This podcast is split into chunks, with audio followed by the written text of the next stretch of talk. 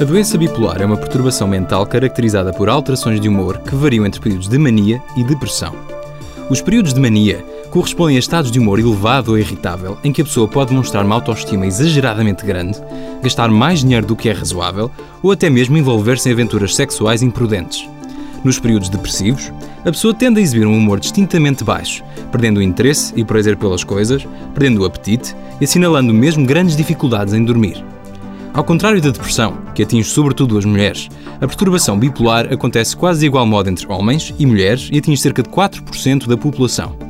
Não existe prevenção possível para esta doença. Contudo, podem obter-se ganhos significativos de qualidade de vida através do acompanhamento médico adequado, com uma combinação de psicoterapia e medicação farmacológica. Para mais informações, consulte a página do Facebook do programa Harvard Medical School Portugal.